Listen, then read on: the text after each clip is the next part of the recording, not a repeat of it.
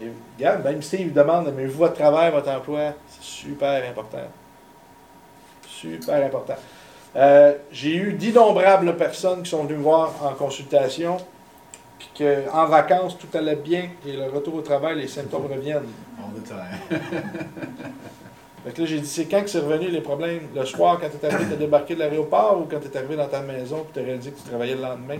Euh, ouais, ouais, ouais. C'est ça.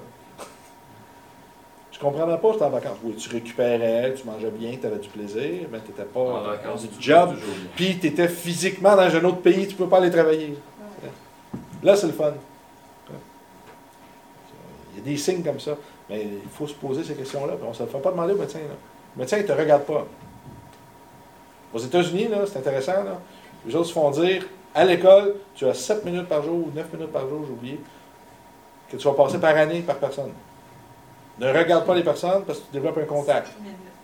7 à 9 minutes, j'ai oublié le chiffre exact. Mais tu ne regardes pas la personne. Parce que si tu la regardes, tu développes un contact, puis tu montres un intérêt, puis ça, je te regarde, que tu veux faire? Tu veux me parler? Tu ne pas la journée de même. Ça, on réagit, on interagit. Puis là, la personne, ça s'ouvre. Ben là, tu vas débarrer, là. T'as pas le temps, là. Pas le temps de niaiser que ça. Puis ce qu'il va te dire, c'est pas pertinent, il n'a pas été là. Non, C'est fou, là. Ça, c'est un endoctrinement. C'est ça, puis c'est écrit, puis c'est ça. Ils sont habitués. Puis moi, je le, moi, je le teste. Quand je vais chez le médecin, je fais exprès. Je lui parle, puis ils sont de même, puis ils écrivent. Puis là, je dis des trucs, étudié en santé. Ouais, ça se peut-tu que là? Puis ils sont comme. Ils veulent pas, là. Ah, je pense pas.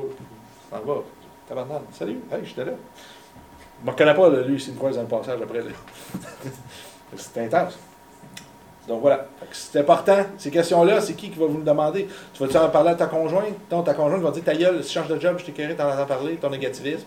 Tes amis vont dire la même chose. Puis à job, tu peux pas en parler, tu vas parler de ta job. C'est où que tu en parles de ça? là, il y a des gens qui sont profondément malheureux. là, C'est intense. Puis c'est dans leur couple. Ils vont parler à la job. Ils vont faire rire les autres par les boys, puis etc. Puis il va arriver à la maison, il est avec sa blonde, puis c'est important, là.